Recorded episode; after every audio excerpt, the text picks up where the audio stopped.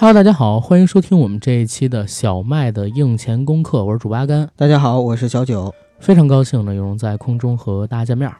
这是我们小麦的硬钱功课的最新一期节目嗯，啊！为什么要这么强调？因为刚才我说错了两次，都说成最后。对，哎呀，因为很激动，今天要跟大家聊一部非常有意思的电影，嗯，叫《天气之子》。啊，超级期待了，对，可能是今年 IMAX 影厅里边最值得大家去观看的一部电影。我指的是从画面层面啊，对对对，啊，这个片子是新海诚导演的力作，就是之前以你的名字句号，这个句号很重要，勇夺日本动画电影在华最高票房的导演。新海诚导演呢，这一次是携着《天气之子》，又是来势汹汹的到了我们大陆。嗯，十一月一号即将登陆 IMAX 影厅啊，我们来给它做一个映前展望。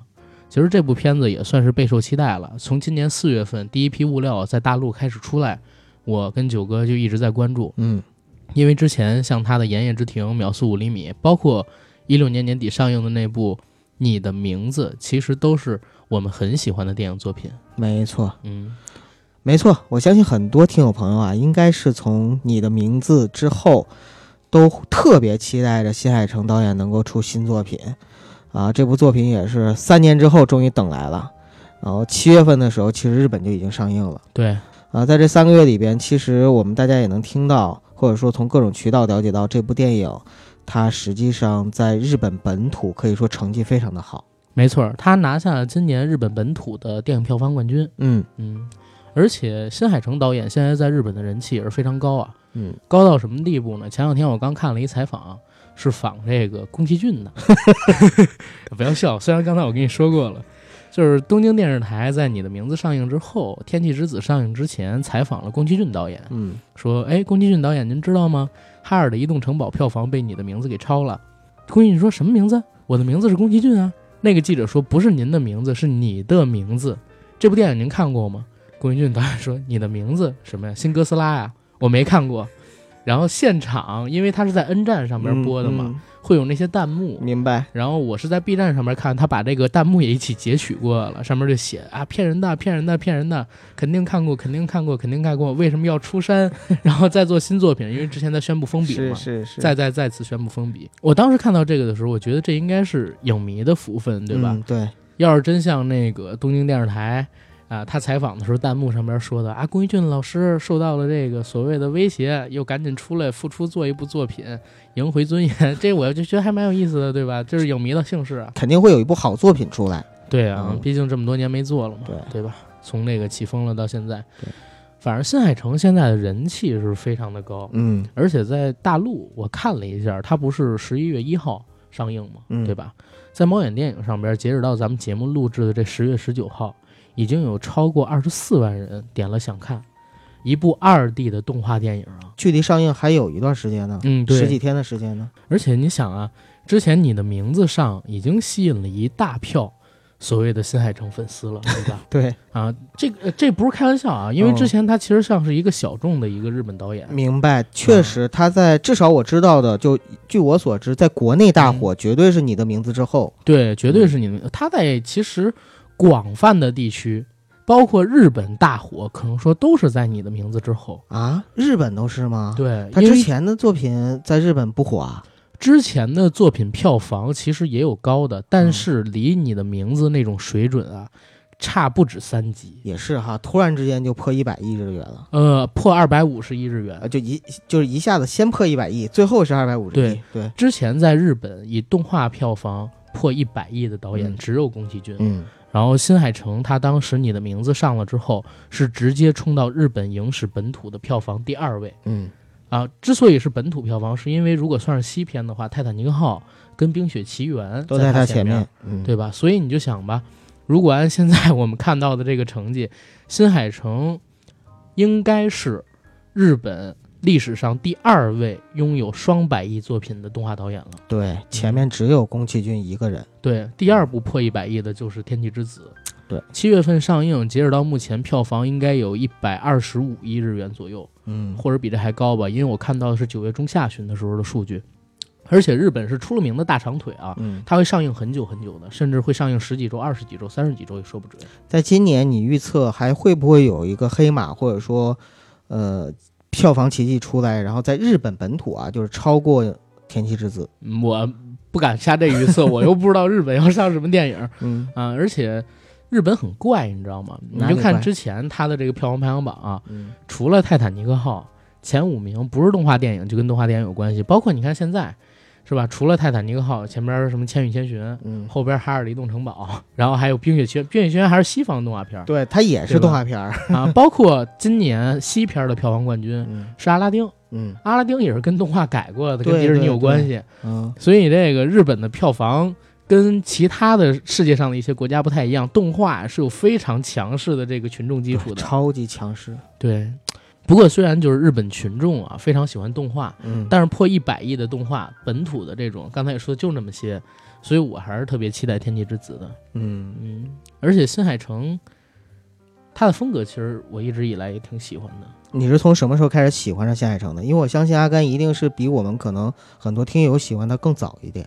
我最开始看他的作品是零八年、零九年，嗯在那个时候的优酷上边看到了《秒速五厘米》，啊，第一部就是看的这个。嗯，但是那个时候我只是看到片头有一个叫新海诚的人，嗯，后边是看了《炎夜之庭》，然后才知道新海诚。哦，原来他就是这个作品的导演。对嗯啊、我知道他是导演，但是我当时只看过那一部作品。嗯我虽然挺喜欢这作品，但是当时的网上关于他的资料很少，嗯因为他之前的长片都很少很少，像《嗯秒速五厘米》好像才六十来分钟吧。嗯，后边的像《炎夜之庭》啊，《追逐繁星的孩子》呀，等等等等东西看完了之后，啊，才发现原来这个导演这么厉害。嗯，然后，当然他这些年也是越来越火，对吧？对，嗯在我的印象里，他现在应该是处于一个创作的上升期。对七三年的啊、对，七三年四十多岁，四十六四十六啊。嗯按照日本的这种就是漫画家的这样的一个创作水平的话，我感觉至少他还有个十年到十五年的这样的一个时间。对，嗯对，差不多吧。未来几年应该是他创作的一个巅峰期，因为你像之前《秒速五厘米》也好，《炎夜之庭》也好，包括他之前的那个很多作品短片啊，其实在这儿要说一嘴啊，可能《追逐繁星的孩子》要刨出去，因为很多人认为那是模仿吉卜力的作品，嗯，对吧？但是其他的那些作品统一有一个问题，就是故事上面可能稍微薄弱了一些。对，这也是他的一个被人诟病的地方。对，就是纯粹的追求技术，画面是极致的完美跟唯美，嗯漂亮，每一帧拿来当壁纸。但是呢，可能说剧本上边，或者说在展现的故事上边稍微欠缺一点。后来很多人认为，就是你的名字为什么能有那么高票房？说这是新海诚第一次达成了一个剧本跟画面的高度和谐，嗯，对吧？然后，但是我自己啊，可能说最喜欢的还是《秒速五厘米》。哦，嗯，为什么呢？因为可能这跟个人的情感有关系，主观认知有关系。《秒速五厘米》他讲的那个故事是初恋，嗯对吧？讲的是两个因为时间跟距离，因为拉得越来越远，时间也越来越长而错过的初恋的青年男女的故事。嗯然后那个让我想到了自己的初恋，当时我是在高中的时候看的，他最后是以一个没有那么 happy ending 的结局收尾的。明白。所以这种不完满给我留下的印象特别深刻。嗯反而到了你的名字，我第一次看到新海诚就是以一个比较不错的啊，比较欢快的这么一个结尾，把故事给收住了。然后大家很多人会觉得哦，好美，好美，好棒，好棒。嗯但是你的名字在我这个心里，可能没有之前的秒速五厘米留下的那个印象更深。特别理解。对，其实对我来说啊，新海诚的所有作品，包括你的名字，可能有的时候不敢看第二遍，或者说不愿意去再触动那种伤感的情怀。你的名字应该还好吧？包括你的名字，因为你的名字到最后的时候，虽然有一个龙鼓起勇气说了嘛，对但实际上中间已经很虐我了。啊，中间过了大概是三年嘛。对，吧中间已经挺虐的了。这个东西就看个人理解。对，这是个人主观的东西。个人主观的东西，你就像我喜欢的英雄里边肯定是项羽，啊，因为他是个悲情英雄，所以石头打啊那个鸡你喜欢项蛋的话，羽啊？石头打鸡蛋，你肯定是喜欢鸡蛋嘛，嗯你会为鸡蛋有一种天生的同情感，嗯，因为它是悲壮的，它是惨烈的，它是一往无前的。对，然后同样的，你换成一个爱情故事，可能说特别完美的结局，在我心里边不会有那种特别伤感的结局留下的印象深。总之，很多的爱情故事给人留下的都是这种吧，过程可能会很虐，然后结局的话可能会给你一个好的，对吧？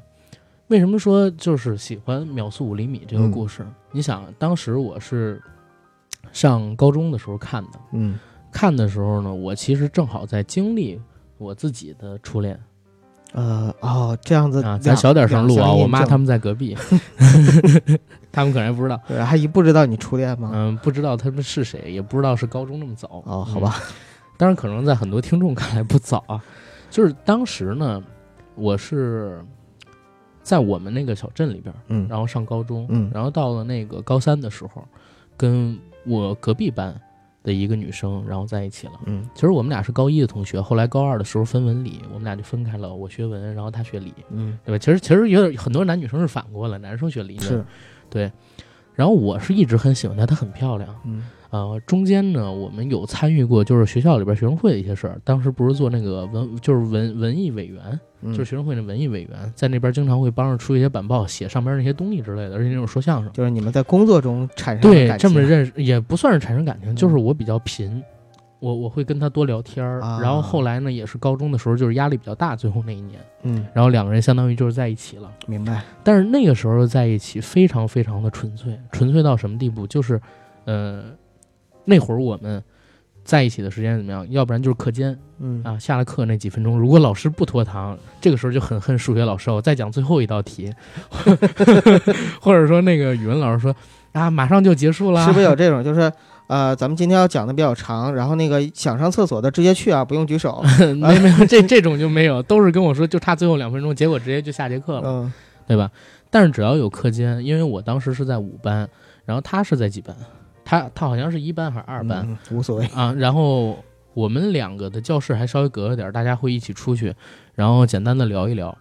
更多的情况就是每天中午我们嗯会一起出去吃饭，因为那会儿中午学校是可以出去的，明白。对吧？然后我们到外面一起吃一顿午饭，呃，手拉着手走出去，手拉着手走回来。啊，就在学校校园里边就可以手拉手嗯，吗？不是在呃学校里边，其实也没事儿，你知道吗？没什么人管。啊，那还是比就我们那个年代要好一点 好吧其实主要是在嗯学校外边那条街上，啊，那条马路上，可以嗯这样大大方方的啊也不算大大方方，因为我是在小镇啊读的高中。就是为什么我我回想初恋会那么单纯，因为我们真的就是牵牵手、走一走、抱一抱，最多就是亲一亲，啊，然后亲一亲也是很单纯的那种亲亲，不是大家想的那种法式舌吻。也没有想过那方面的事情，嗯。就是因为我们在那个小镇里边嘛，就是大家都很熟悉，嗯。然后可能说这个开酒店的，或者说那个开酒店的，就是你亲戚，或者说他会认识你父母啊。之类的，然后大家就晚上的时候就给家里打电话，对对哎对那个谁谁谁跟谁谁谁啊，所以所以从来没有过那些事情，就是很单纯的那种一种陪伴，明白。知道吗？一种陪伴。然后，嗯，当时是几月份？十二月份，嗯然后北京也开始冷了。然后我当时有羽绒服，里边是套着校服。嗯然后有的时候就是中午吃完饭外边走着，我会把这个拉链拉开，然后让他把手伸进来给他捂手。后来呢，其实就是在高考之后，嗯我们俩不知道为什么也就不联系了，嗯，知道吗？真的完全不骗大家，就是在那之前，可能说大概有几十天的时间，可能大家要备考，然后那个时候可能说还会有一些沟通。但是那之后大家就不联系了，而且我的情况比较特殊，具体哪儿特殊也不跟大家说了。反正就中间我们有一段时间就失去联系了，失去联系之后，或者联系不那么紧密了，高考结束之后就彻底不联系了。我想知道，就是从高考结束，你们彻底不联系到现在，你们有没有曾经联系上过？没有，也可能有一直有 QQ，应该、啊我不知道 QQ 删没删我。就是你知道吗？就是好像高考结束之后我就忘了有他，明白。然后他可能是因为我不联系他，或者说人家也忘了有我。我其实有猜测啊，两种可能，一种嗯是像你对他那样子，就两个人就突然之间就觉得各自不需要了，就断了。嗯，但是也有一种可能，女孩子会不会觉得说，可能你就是就这种表现，就是说好像要跟他分手了，他也伤心了一阵儿，然后自己也就算了。那不知道，嗯，对真，不知道。因为你后面没有再再没有办法再求证。对那个时候啊，我们都是相当于高中毕业了之后嗯才买手机，他没有，我有。我那个手机当时后边六个跑马灯，真的就是放音乐特别大声 你知道吗？我大杂牌儿，然后可以对，可以看电子书，可以玩那种特别早的那种手机游戏嗯，啊，然后触屏加全键盘的大杂牌儿，你知道吗？嗯？那那那个确实是很逗很逗。一块电池好几千毫安，能用一礼拜。就是晚上偷偷看电子书，或者晚自习偷偷看电子书。上了大学到大学毕业，也没加过微信，嗯也没有他的电话，就有一个 Q。但是那 Q 基本上我上大学之后就没怎么登过，那会儿就开始有微信了吧？哦，不是，后来有的微信，但是我基本上也没联系过他，明白到现在我都不知道他有没有我好友。啊，人家我猜测可能已经都结婚生子了，对说不定。对然后我在知道，就是我们可能说要做这个《天气之子》的时候，嗯。我就想那个过去的那些新海诚的电影嘛，我就想到《秒速五厘米》，因为《秒速五厘米》其实讲的就是两个初恋的，然后可能那个时候也是上中学的男女，因为好久没看了啊，他们两个人约好了在一个车站门口见。男生因为种种原因迟到了，嗯然后已经外边下了大雪，已经是深夜了。他以为女孩走了，那个时候很颓丧，结果没想到女孩就在候车大厅的那个火炉旁边等着他。嗯然后他们两个人相拥，一起去看雪，嗯，看雪花落下来的情景，就像在看樱花坠落一样。对，所以是秒速五厘米。所以对那那个樱花那个剧剧情里边也说了啊，那句台词印象很深，你知道吗？就是樱花下坠的速度，据说是每秒五厘米。嗯那句话其实是整个电影的点，因为它讲的就是一个时间的故事嘛，时间跟距离的故事嘛，对吧？秒速五厘米，它是一个时间跟距离的故事。后来因为他们两个人的学校越来越远，因为家里边的工作原因，还有考学的原因，随着距离越变越远，两个人沟通就越来越少。之前可能还通过写信啊，等等等等。嗯然后慢慢的，两个人就失去关联了。等到他们两个人都走上社会了，男孩呢成了一个程序员，中关村的希望，然后女孩呢已经嫁人，嗯为人妇了，不 是为人妇，哎，没错哈，对，妇女的妇。啊，女孩已经嫁人为人妇了，嗯男孩又回到当时那个地方，跟女孩擦身而过。想想你的名字啊，嗯擦身而过之后，男孩觉得女孩很熟悉，好像是她。回头一看，结果这个时候突然有一辆列车从中间穿过，列车过去之后，女孩已经走远了。嗯就是一个错过的故事。有的时候错过了就是错过了，然后可能说每个人的初恋，或者说绝大多数人的初恋，最后都是没有结果的。嗯，但是当时你如果看过那部电影的话，你会记得他们两个人在雪中，然后相拥在一起，然后接吻，接吻之后盖着一条毯子，然后依偎在一起，到第二天的早晨再离开，再分开。那是一个非常纯爱的故事，但是因为新海诚的作品，它像散文一样，你知道吗？嗯像散文，像写给自己的那种日记一样，它是一个人娓娓道来的跟你倾诉对，有独白，对自己的那种故事，就是一下子就打中我。我明白。对，那个是刚看的时候不懂爱情，后来但是你回看或者说回想的时候，你会发现，那个就是我，那个男主角就是我，或者说那个故事就是我，或者那个故事可以带入到绝大多数人，只要你有过初恋。其实新海诚的很多作品都是这样的，它里边讲的往往就是一个很普通的男生和女生，当然有些男生女生不普通，嗯，比如说能互换身体是吧？或者是能够改变天气，对但实际上呢，就是都是我们能够很有代入感的少男少女，对嗯、然后呢，他描写的也往往都是日常的一些琐事，对这些琐事在我们身边，可能每个人都经历过，或者说看到过，至少你看到过，所以呢，就往往就会非常有代入感。呃，他自己也说嘛，就是其实，在日常琐事中有很多很美好的瞬间，他就希望能把这些最美好的瞬间都展现出来。你知道，就是生活里边，他有一些快乐的事情，嗯有一些伤感的事情，然后他会因为一件事儿而关联起来。对，这些事儿，要不然就是工作，要不然就是爱情，嗯，对？吧？然后要不然就是你独身的时候那些 happy 时光，happy time 啊，九哥你的 happy time 很多，然后比你多十年。你对比我多单身十年吗？不可能吧？然后嗯在这些时光里边，它发生了那些或开心或悲伤的事情。对，就像你戴帽子的时候，头发跟帽子中间那些缝隙一样，你每根头发跟帽子之间不都有缝隙吗？嗯你看起来很小，但是它加起来就是一个很大的空间，然后那就是真实，嗯然后那会让你回想起很多的故事。但是到了你的名字的时候，可能我我就对这种感受不是特别的多，所以。秒速五厘米在我心里边可能说是我我自己最喜欢的新海诚的作品，当然我评价还是你的名字更高啊。明白。就是从电影剧作或者说制作上来看的话，肯定是更成熟嘛。嗯，你的名字，但是《秒速五厘米》在你心中是你最爱的电影对，啊？包新海诚，新海诚的所有啊对对对新海诚作品里面对，啊，而且当时《秒速五厘米》就是在那个你的名字上映之后，还出了一个梗，嗯就是在当时知乎上面有一特好玩的话题，说，哎，樱花坠落的速度如果是秒速五公里怎么办？你自己算啊，每秒五公里，然后一小时有三千六百秒，啊，对吧？嗯然后三千六百秒乘五，你就算时速是多少？然后后边就一大堆人说，如果是这样的话，我们就不要讲任何的物理原则了，我们只是单纯的界定这个假设，来看看最后的效果。效果是什么呢？首先，武大成为中国第一军事科研基地，然后樱花被各个国家当做重要战略物资，所进行储备，同时。各个国家严禁樱花种子的出口，如何如何？如果是秒速五公里的话，一片樱花花瓣砸下来，基本上一辆坦克就报废了。关键是如果能秒速五公里，那么樱花本身的结构肯定是从生 生物学这和物不要这么讲，就直接讲杀伤到底怎么样。然后两个相爱的人，然后看樱花坠落，这就等于是殉情，你知道吗？对吧？对 对，哎呀，那就不用探清水河了，就探武大就行了。哎呀，这什么东西都禁不住去吐槽和恶搞，对，吐槽和再浪漫的东西也可以。对，就你的名字其实也是一样的。嗯啊、当时你的名字，其实我有一个特别后悔的点，因为它最后是一个比较欢快的结局。所以你没跟你的女朋友，对，没跟当时的女朋友去看，应该不是那谁，是在之前那个，因为是一六年年底上的。反正是当时的在任嘛。对，因为什么呢？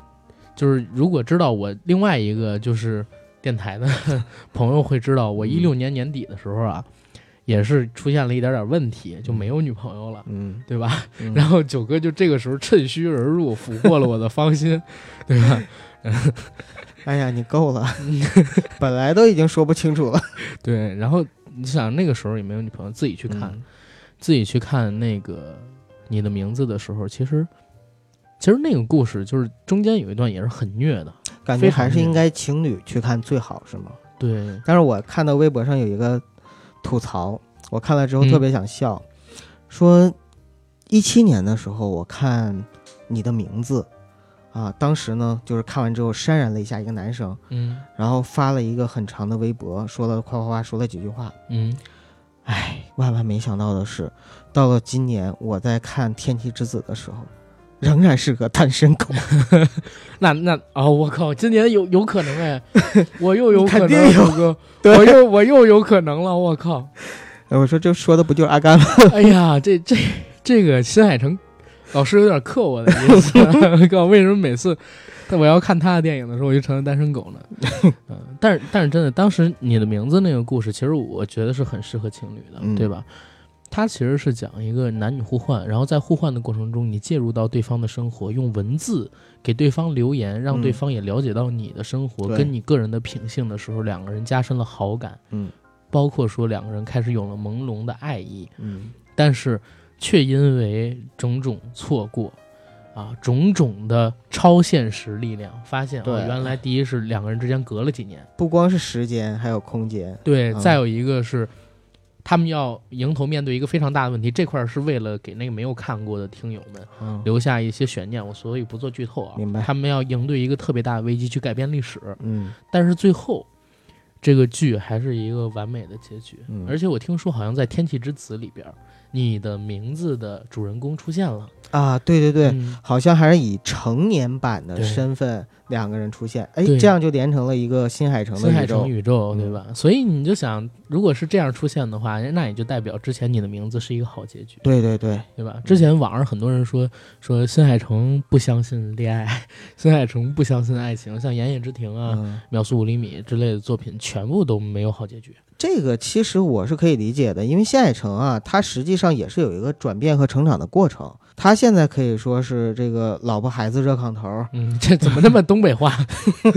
就是不是跟日本新海特别不像？诚 啊，对，新海诚啊，成他呀，他其实啊，之前确实也在公开场合表示过不太相信爱情，嗯，但是他也在后面的采访中曾经说过，他说啊，其实我现在呃感觉就是，呃，其实很多人是需要幸福的，他是在作品里希望能够给到更多人幸福感，嗯，然后给更多人宽慰。也就说白了就是成长了。就像韩寒到了一定岁数之后就变得不尖锐了，反而更加的成熟了，是一样的。对你像他当父亲了，有了小野之后，肯定不可能再像以前一样。对，嗯可能是新海诚相信亲情，是吧？啊，但是维系亲情必须得有一个人跟你生下这个孩子，对所以他又开始相信爱情了，对吧？啊、对，而且其实他女儿啊，那个特别可爱，就是我看那个网上他他自己现在已经是小童星了。嗯，在日本出演了一个，好像三岁的时候出演了一个日本的小短剧嗯啊，然后，然后关键是呢，新海诚还默默的，就是不去宣传，或者说不让别人知道她是他女儿，就可能他们家有这个秉性，就是说不想靠上一辈的那个余印，你知道吗？明白。因为新海诚本身就是个富二代，哎呀，嗯。你说到这个，我想起一个事儿，就是《天气之子》上映之前啊，当时国内的某一个大 V，真的是大 V 啊，然后在微博上面发文称说，哎，目前在这个令和年代，第一部破百亿日元的西方电影已经出现了，嗯。第一部破百亿日元的日本电影会是谁呢？后边贴了一张那个《天气之子》的海报，嗯。然后又配了一张图，就是新海诚特别有名那表情包，就是瞪着一个眼睛，然后配字是“我不知道，不是我，别瞎说啊 ”，否认三连嘛。对，但是他确实也是做到了，嗯嗯，现在很多人都把他认为就是宫崎骏的接班人嗯，当然他自己是不承认嘛，啊，他自己肯定不承认，当然宫崎骏老爷子也不承认，宫崎骏老爷子都能把你的名字说成新哥斯拉，你问他新海城新什么海，不是 新海什么那什么，什么海城，新什么城嗯，大爷我自己找吧，啊？行，哎，行，可还成。是吧嗯这种故事其实有点像这个黑泽明跟北野武的关系，你知道吗？是但但是唯一不同的就是黑泽明自己给黑那个北野武写了封信，嗯说日本电影未来就靠你了，对吧？这种薪火相传的关系，其实我们也很开心能够看到。对，嗯，但是我我也说一句啊，就是可能说，嗯，《千与千寻》嗯它票房被未来新海诚有可能超掉，嗯，但是很有可能，很难很难，新海诚的作品会像《千与千寻》那样隔几十年还能看起来那么经典。嗯，这个其实我跟阿甘是应该之前也沟通过，嗯，我们两个可能在意见上是比较一致的，对啊，因为我觉得新海诚的作品吧，他在格局上面跟小一些。跟宫崎骏比起来，确实还差着一定境界。对宫崎骏的作品《天与地》，对吧？我然后们这样会不会得罪新海诚的？也不会不会，他们是不同的风格。嗯新海诚的故事，它其实很像是个人化的那种作者电影，你知道吗？他把自己心里边那些情爱。然后给朴素出来，但是这种情爱反而是小爱，反而像是对，哎，宫崎骏你说这个特别对，是小爱和大爱的区别。对，嗯所以有这么一个想法吧，当然也不知道大家认同不认同。不过他的作品我我还是非常非常期待啊，因为说到这个《天气之子》，嗯，这儿提一个点啊，为什么我们这次觉得就是聊这个 IMAX 特别有的聊？因为在我看来，新海诚的任何一部电影，嗯因为看过好几部啊，你应该在你能找到的效果最好的影院里边去看。嗯，因为当时你的名字在国内上的时候没有 IMAX 的版本，哎，对对对，对吧？但是《天气之子》是嗯国内首部、啊 IMAX 画幅的日本动画电影，对，对吧？而且又是新海诚的作品。我跟大家讲，新海诚的风格是什么啊？嗯简单的来讲，就是在电影的一开场，你会看到 一个魁丽、精致、无比清新的画风，对，就像过些嗯，就像前些年大家一直说的小清新三个字儿一样，非常符合他的人设跟作品设定。对，再出来就是，嗯，一般是女主角，对吧？或者说男主角，他们两个人的独白，这个独白 像信一样的嗯开始自述，自述开始描述他们当时经历一段故事。这个其实是他的风格，对，而这种风格，如果你配上 IMAX 的话，可能跟你之前看到的《碟六》啊，然后 包括说《阿凡达》很不一样，你知道吗？太不一样，非常不一样。可能说跟国产的动画，比如像啊哪吒比也不一样。对哎，这儿也要聊一个问题，就是、嗯其实我一直想说，咱当时不是做过一期聊街舞的节目吗？嗯对吧？当时其实是有一个纪录片，呃，里边是国内街舞的领军人物，就是嗯高博他们几个人，嗯然后聊中国的街舞街舞，对，跟国外的街舞圈差距在哪儿？嗯跟国外的舞者，其实说技术上边大家都 OK，主要是思想上边，主要是思想上边，因为比如说你玩 breaking，你所有的 power move 基本上大家好多人愿意学的可以去学，对吧？但是创造性的东西，然后如何去组织一个舞蹈，做音乐切分，然后跟随着这些音乐的内容做出属于自己的作品，这些作品能不能是世界化的，能不能是高档次，这跟一个人的悟性、跟思维的局限性有关系。嗯但是我现在就觉得啊，我只是这么觉得，就是现在中国的动画电影人，如果仅以动画电影为论，或者说以嗯动画为论，可能离日本要有一段很大的差距。这个嗯东西不是技术上面的，还要几代人的积淀和积累，这个很正常。对，因为有大量的国内的画师嗯在日本工作。嗯，你比如说《博人传》，当时备受好评的第几十集，好像六十集吧。就是鸣人跟佐助当时打陶氏的时候，是他们俩人做的《博人传》里，嗯那一集备受好评，那个鸣人又出了咏春，然后佐助又使出自己失传多年的那些招式在《博人传》里，因为被削弱的太厉害了。但是那一集纯粹是由一个华人的画师干了两个月干出来的，嗯所以你说技术上边，你插到日本动画里边，你完全不多余，对吧？水平是一样的，但是创造性跟思维，这个可能是现在中国动画要去努力追赶的东西。对，因为当技术做到极致的时候，其实你就需要的是一些呃非技术因素了。对，这些非技术因素很多是文化的积淀和积累。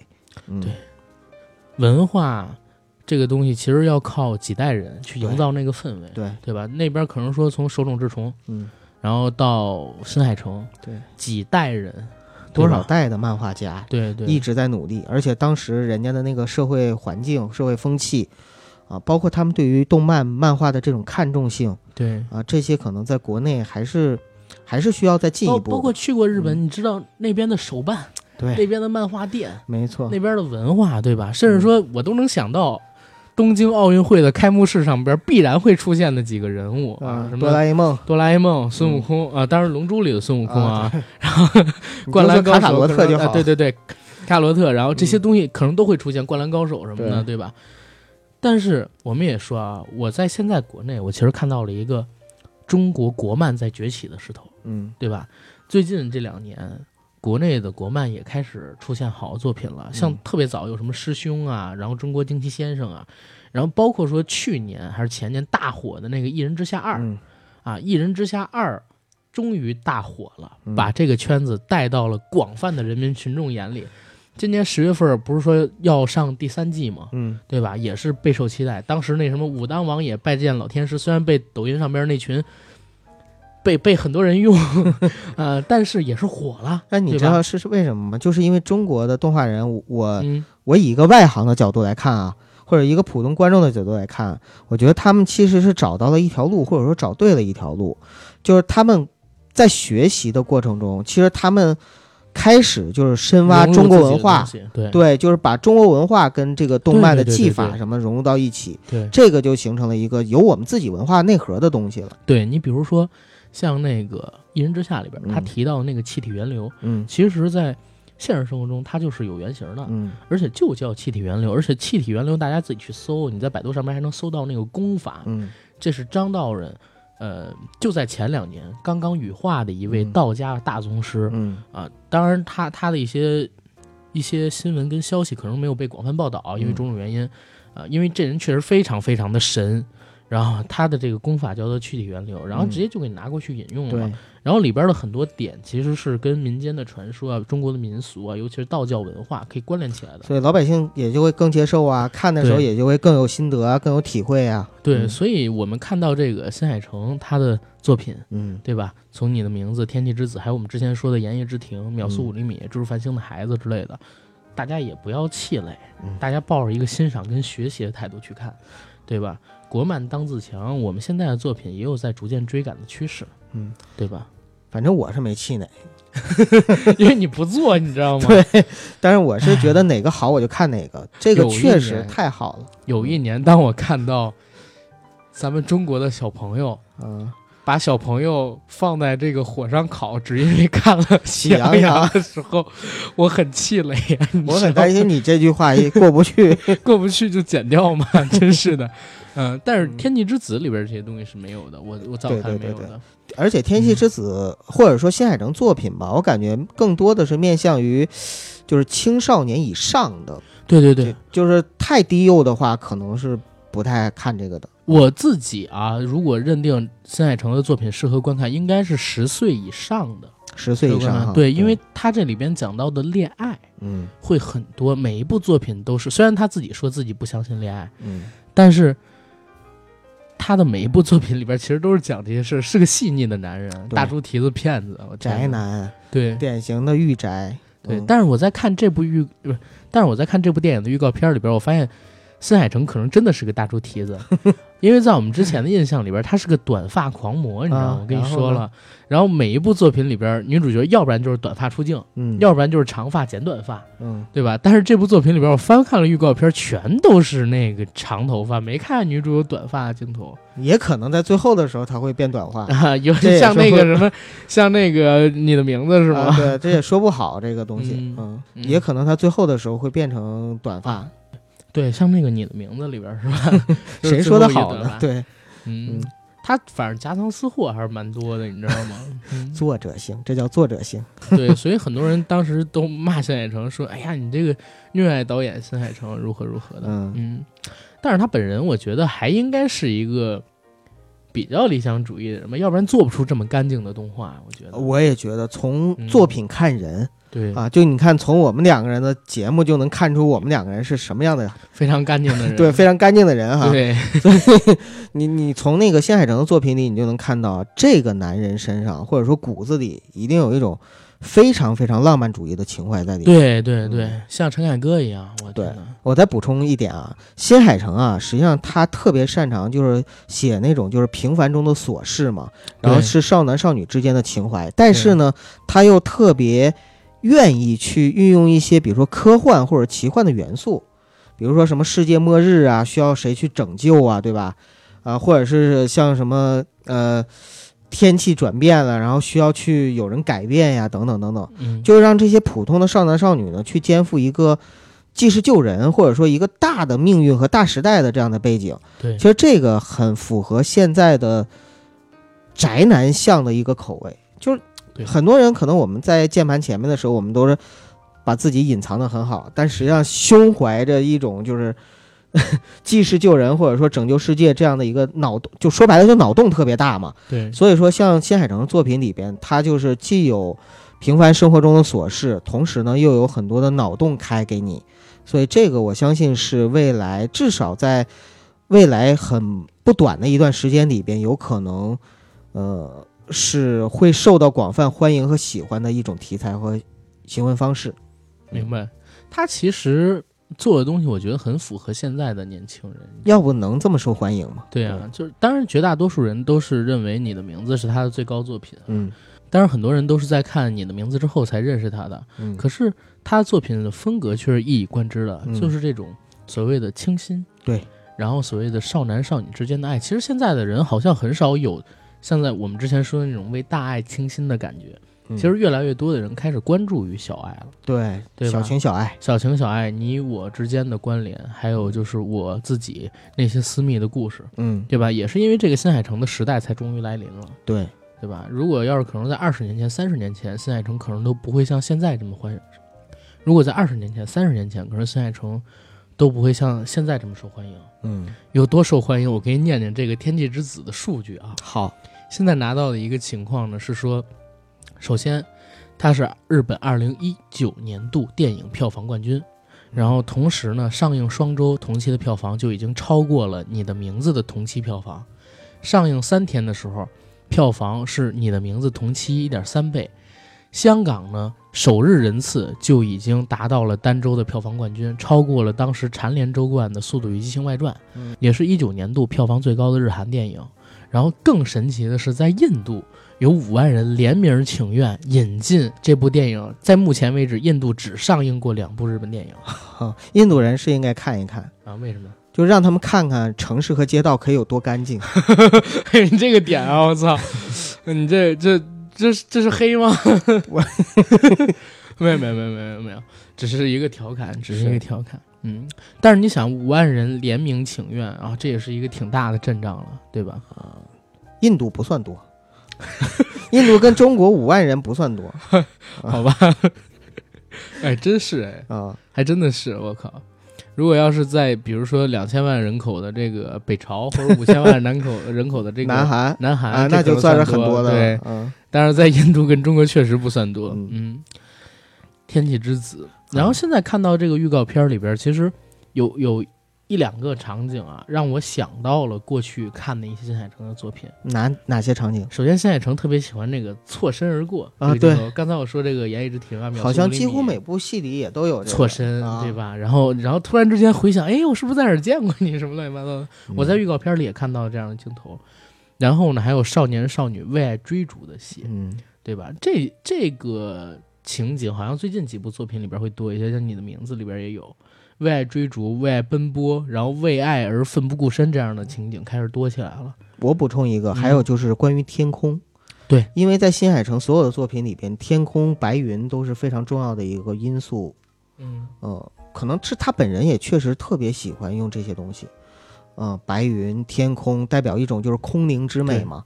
他喜欢白云，不喜欢黑土，然后在 是是，对啊，是嗯，然 后这部片子也很还是东北的。你别这么说，我挺喜欢黑土的。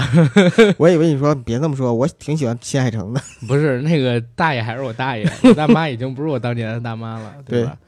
然后说一下这个《天气之子》的剧情啊，咱聊了半天还没说呢，还有它的制作信息。《天气之子》这片子呢，就是刚才我们说的，是二零一九年十一月一日即将登陆国内的 IMAX 影厅。电影的上映时长呢是一百一十四分钟，没有任何的删减。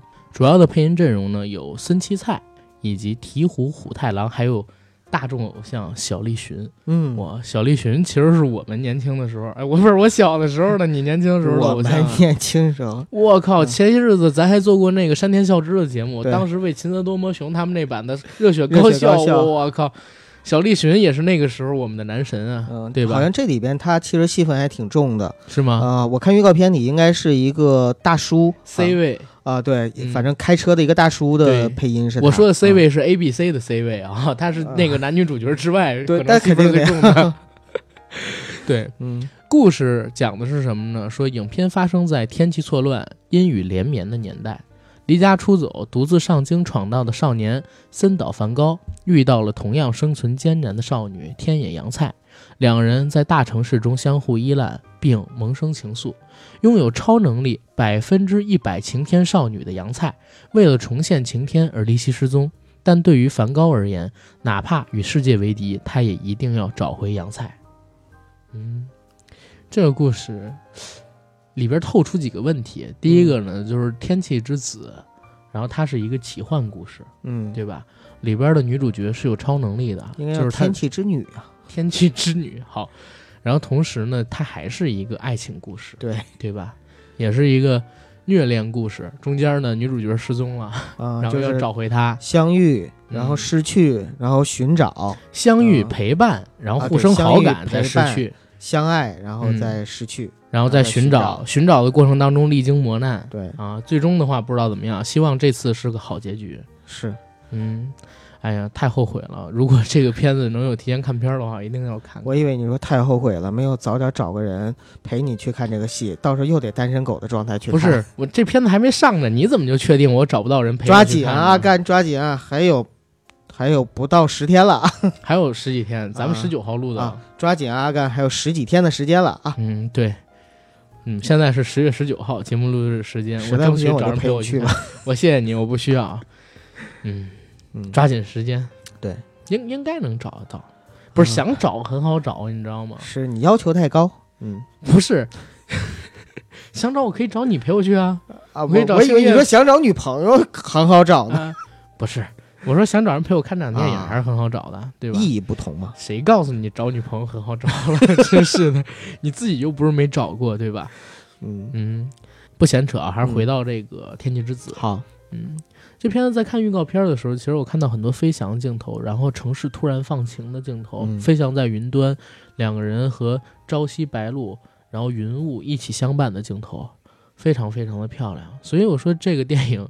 就是大家没看过新海诚的，赶紧去补一下你的名字，跟《秒速五厘米》《炎夜之庭》《追逐繁星的孩子》这些作品，然后你一定会被他的画面所打动。这是他最拿手的杀手锏，这相当于是杀威棒了，让你看完一两部之后，你就知道为什么我们这次要帮 IMAX 公司这么狠推这部电影，因为它确实值得到 IMAX 里面去看。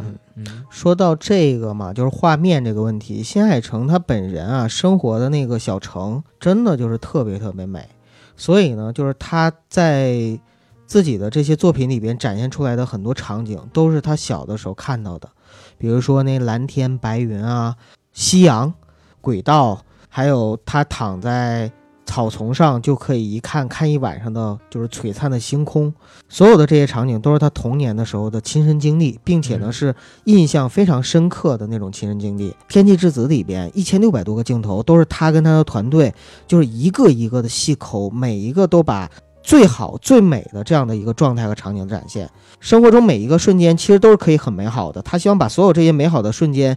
以最美好、最完美的状态展现出来，然后让所有看到这些画面的观众都能够产生一种幸福感和温暖的感觉。嗯，是。而且这片子还有一特有意思的地方啊，就是这片子不是叫《天气之子》吗？对，里边的这个女主角她有百分百晴天巫女的能力，就是她会让天气放晴，通过祈祷的方式。嗯。而在这部《天气之子》上映的那一天，是日本六到八月里边首个。